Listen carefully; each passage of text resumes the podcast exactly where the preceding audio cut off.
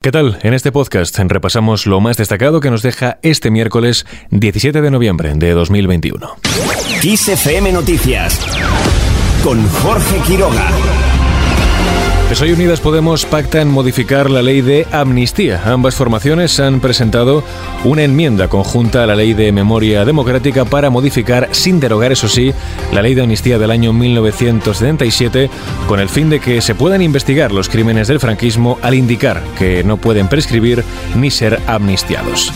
Escuchamos ahora al portavoz adjunto de Unidas Podemos, Enrique Santiago. Creo que estamos dando pasos muy sólidos para que por fin el derecho a la verdad, a la justicia, a la reparación y a la no repetición de los graves crímenes internacionales, ya saben ustedes, crímenes de deshumanidad, crímenes de guerra, torturas cometidos durante la dictadura eh, franquista salgan de la impunidad.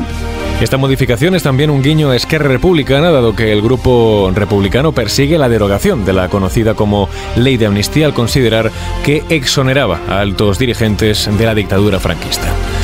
Seguimos ahora con otros temas. Hablamos del último barómetro del CIS. PSOE y PP pierden apoyo electoral. Las polémicas políticas de las últimas semanas en torno a la renovación del Tribunal Constitucional, además del pulso entre PSOE y Podemos por la reforma laboral y en el seno del PP, entre Casado e Isabel Díaz Ayuso, entre otros temas, pasan una relativa factura electoral a los dos principales eh, partidos. El PSOE sería el ganador con un 27,6% de votos y el PP quedaría segundo con un 20,9%. Los socialistas perderían 0,9 puntos y los populares un total de 1,2%. Unidas Podemos es el partido que más crece, 1,8 puntos y obtendría en las urnas un 13,6% de votos, su mejor resultado en las encuestas del CIS desde hace casi dos años. Además, es el único de los principales partidos que mejoraría el resultado de las últimas elecciones generales del año 2019. Unos resultados que desde el PSOE confían en que mejoren cuando sus medidas vayan surtiendo efecto,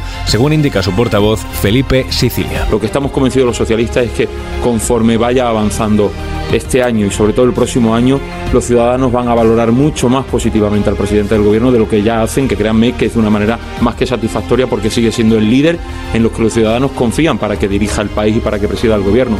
Vox seguiría siendo la tercera fuerza con un 14,3%, con 1,1 puntos más que en el barómetro anterior y reduciría de nuevo su distancia con el PP como principal partido de la oposición, a 6,6 puntos.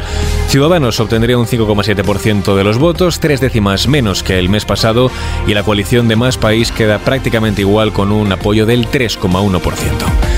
Seguimos ahora con otras noticias. Desde el Gobierno proponen mayor flexibilidad en los contratos para conseguir el sí de la COE a la reforma laboral. El documento plantea que se hagan contratos temporales en las actividades ocasionales con un máximo de tres meses y además el Ejecutivo se ha comprometido a presentar una nueva propuesta sobre el diseño de los ERTE permanentes.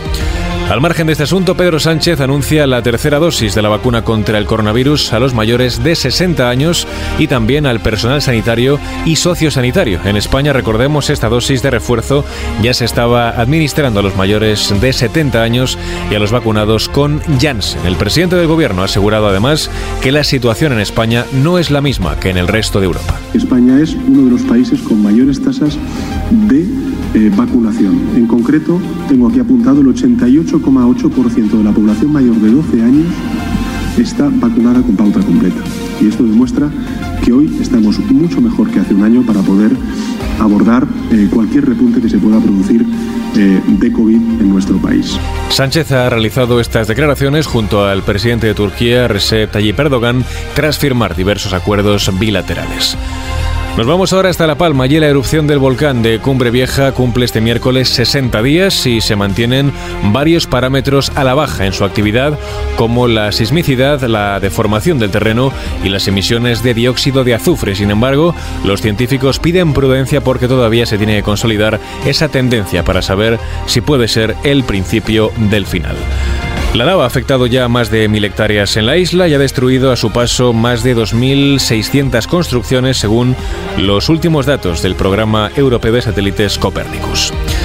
Y terminamos. Madrid propone realizar test previos a las cenas de empresa en Navidad. La comunidad registra una incidencia acumulada de 80 casos por cada 100.000 habitantes y para evitar un incremento de los contagios estudia algunas medidas preventivas como la que mencionamos y de momento se descarta pedir certificado COVID en hostelería y en ocio nocturno. Y con esto último lo dejamos, la información vuelve a Kiss puntual cada hora en los boletines de Kiss FM.